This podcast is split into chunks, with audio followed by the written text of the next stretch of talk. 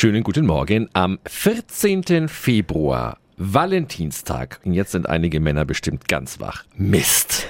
Ja, bevor Sie jetzt an die Tanke fahren und eine nach Benzin stinkende Blume kaufen, lassen Sie das. Es gibt doch ganz viele romantische Plätze in Franken.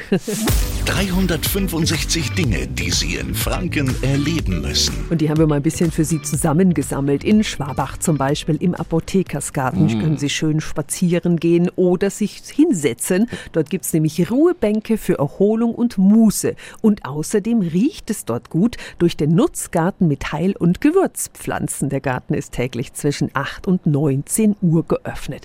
Eine ruhige Zeit können Sie in Nürnberg zum Beispiel in der Hammersiedlung in Lauf um Holz verbringen. Auch das ist ein historischer Ort. Und wenn Sie sich lieber bewegen, wie wäre es mit einem Spaziergang durch das Pegnitztal? Romantisch geht natürlich auch in Fürth, jawohl, zum Ach. Beispiel, ja, im Stadtpark oder dort, da ist es wirklich schön, wo zwei zusammenkommen und Neues daraus wird. Im Wiesengrund werden Pegnitz und Rednitz eins und bringen die Regnitz ah. zur Welt. Wenn das nicht romantisch ist. Romantische Orte bei uns in der Region, mehr dazu finden Sie natürlich nochmal auf radiof.de.